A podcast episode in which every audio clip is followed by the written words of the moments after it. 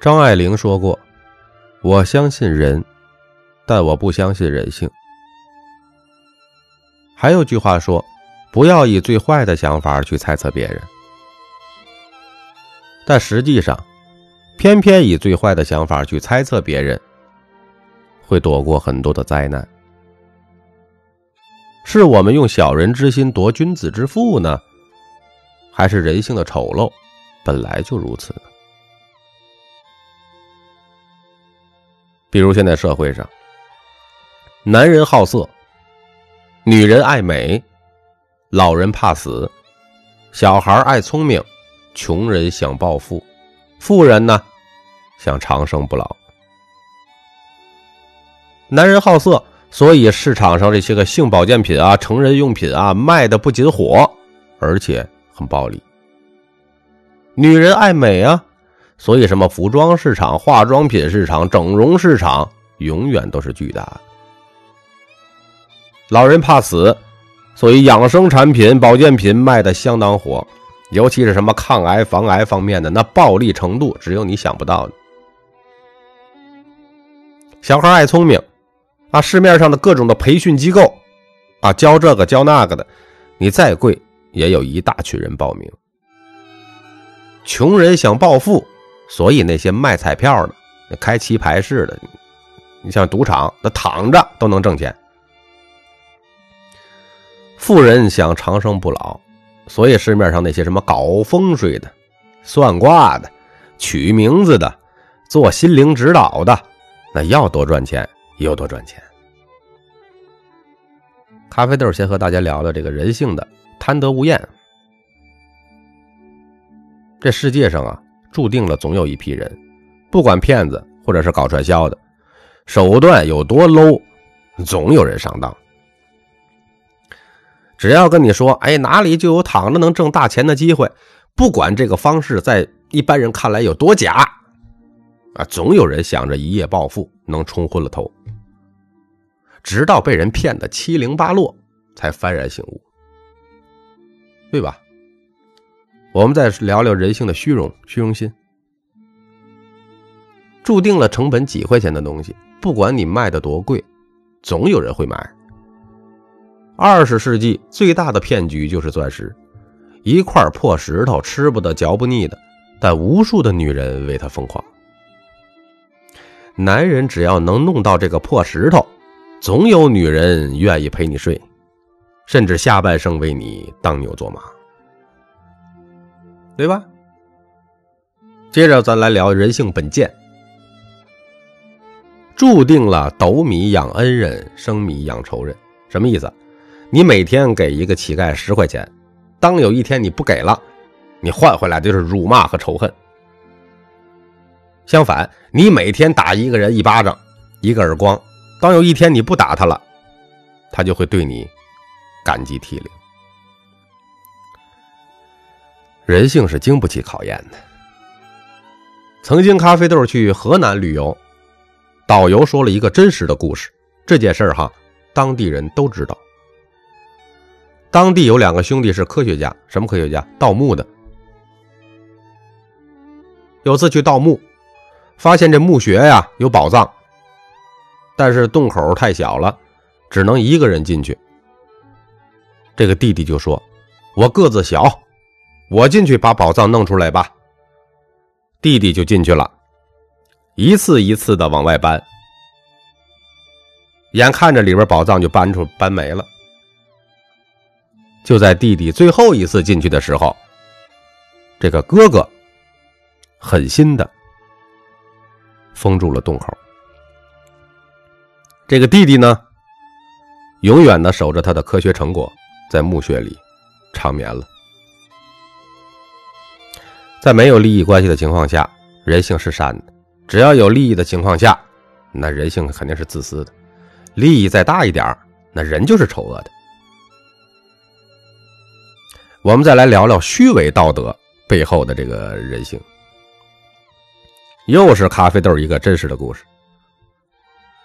发生在我小学的时候，在我小的时候啊，我父亲忙着养家赚钱，基本上我是看不见他的。我妈妈呢还下岗下得早，为了把我拉扯大，没日没夜的呢到处接那种缝纫的工作干，针线活嘛。所以我妈妈根本没时间照顾我，我感受到的母爱，就是她每天疯狂的工作。有一次我需要一把铅笔刀削铅笔，家里没有钱啊，所以呢，我妈妈就找她以前的同事用钢锯条。帮我做了一把铅笔刀，除了平时正常的一些吃穿以外，这是我妈妈送给我的第一份正式的礼物，我特别的珍惜。有一天上课呢，我在玩这把铅笔刀，我最尊敬的老师把我的铅笔刀给没收了。回想起老妈求人帮忙才帮我弄来的铅笔刀，我心里实在是太难过了。但是我不敢反抗啊，老师没收了吗？过了一段时间，我发现这个老师的儿子在用我这把铅笔刀。那个曾经我最尊敬的老师，立刻在我心中变得一文不值。搞笑的是什么？这位老师讲的课程，就是思想品德。虚伪道德的背后，就是人性的丑陋。你信奉人性本善，你就会处处受伤；你信奉人心本恶，你就会处处提防。六祖慧能因为一句话而悟道成佛。这句话叫。应无所住而生其心。今天我们用大家都能听懂的方式来聊一聊，用最通俗的话讲，就是说，你做每一件事情的初衷是什么，发起心是什么，就决定了所有的结果。为什么很多人很难把一件事情坚持到底呀？就是因为功利心太重，一心的追逐名利。举个例子，比如咖啡豆创作专辑，如果我一心都是奔着订阅量啊、转发量啊、评论量啊、粉丝量啊，甚至我卖钱去的，当我有了这些功利心，那我肯定就会有创作的动力嘛，对不对？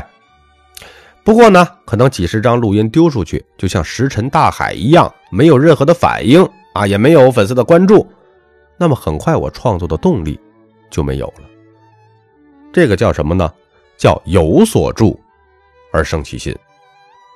反过来，如果我创作专辑因为纯粹的热爱，一心要帮助听众成长，没有什么功利心啊，因为我本人的热爱，所以痴迷这件事情呢，发起心就足够的纯粹。即使没人理我，没人听，没有订阅，咖啡豆也不会灰心，不会沮丧。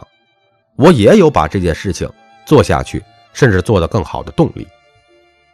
这个就叫无所住而生其心。一个人的欲望太强，功利心太重，只能赚点零花钱，无法大成。这就是为什么很多大多数人都想拼命赚钱，但是往往事与愿违的原因。就像佛祖普度众生的时候，从来没有想过自己要得到什么，反而被众生成就。当然了，人在不同的阶段使用起来也是有区别的哈。比如初级阶段必须要追求名利，你得先能吃上饭哈，你不能饿死了。然后进入下一个阶段，必须要放下名利心。你追逐名利。可以得到小成，放下名利心才能大成。一个人上台演讲，想要掌声，想要鲜花，害怕丢人，往往会影响他的发挥。这个也叫有所住而生其心。如果你上台演讲无所谓，不在乎任何结果，反而会发挥的更好。这个就叫无所住而生其心。一个人一心就想着赚钱，所以呢，有钱就有动力，没钱就没动力，有钱就干活，没钱就不干活，这也叫有所住。这些人呢，往往过不了啊这种创业初期那种没有回报和黑暗的日子，而往往胜利都是在没有回报和黑暗日子的后面出现的。马云说：“今天很残酷，明天很残酷，后天很美好。”但是绝大多数人都死在了明天的晚上，这是所有失败者的必经之路。中国有很多老板之所以拼命，都是单纯的想发个财，这也是有所助。大家肯定会很奇怪哈，为什么他们有所助了，最后大部分也发财了呢？答案很简单啊，因为改革开放成为了他们成功的重要条件。成功最关键的因素之一就是环境。如果环境不允许，无论你做什么，老天不会因为你努力向上就把你给成全了。再有思想，再能干，只要环境不允许，想多赚一分钱都是贪心。只要环境允许，任何知识能力都可以忽略不计，赚多少钱都是正常的。这也就能解释为什么你看到那么多没什么才华的人也成功了，因为他们符合了当时的环境。你有没有发现，很多过去因为条件环境成功的老板，如今呢？都在返贫了，而如今的商业，好的环境越来越少了。你也会发现哈，有很多人呢也是拼命的追求成功，却没有改革开放那群人那么好运了。当年的那群老板们不需要付出太多的努力就能发大财，环境因素占重要的。当然了啊。环境只是其中一个因素，你不要否定了成功人士的智慧和认知。啊，这点要注意。咖啡豆直言不讳地说：“二零二零年开始，世界又进入了一个崭新的时代，又出现了一个全新的大环境。能不能把握住这次时代赋予我们的财富，全靠听众朋友们你们自己的认知和悟性了。在未来的内容当中。”咖啡豆会详细告诉大家这个时代赋予我们的机遇，包括什么？乔布斯做手机，雷军做手机，包括阿里巴巴，这些人都达到了无所住而生其心的境界。这些大成者做事情的第一原则，都不是为了钱。马云说了，阿里巴巴每一次最重大的决定都和钱无关。当然了啊，马爸爸说的话有真有假，但这句是真的。所以，为什么真正的艺术家、大师们啊、思想家，他们大多数都是死了之后才出名的呢？因为生前他们做什么事儿，都是抱着无所住而生其心的理念，在自己的领域。痴迷了一辈子。爱因斯坦写相对论的时候，从来就没有想过会有人看，啊，或者是卖一分钱赚一分钱。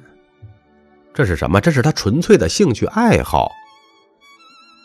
你看人家做一个副业做成这样，这就是无所住而生其心的力量。追名逐利的人，只有在环境很好的情况下才有效果。当环境不好的时候，只有放下名利心，全身心的充实自己，做好你的产品，服务好你的客户，这就是成功的法门了。当然了，咖啡豆本人并没有达到完全的没有功利心，但我也是一边热爱工作，一边搞点副业呀，否则我的专辑怎么可能让那么多听众朋友听中毒了呢？我本人啊，也一直在参悟。应无所住而生其心的这个路上，其实咖啡豆这张专辑的理念呢，就是把一些看上去、听上去高深莫测的东西，用最通俗的方式，深入浅出的讲到大家都明白为止。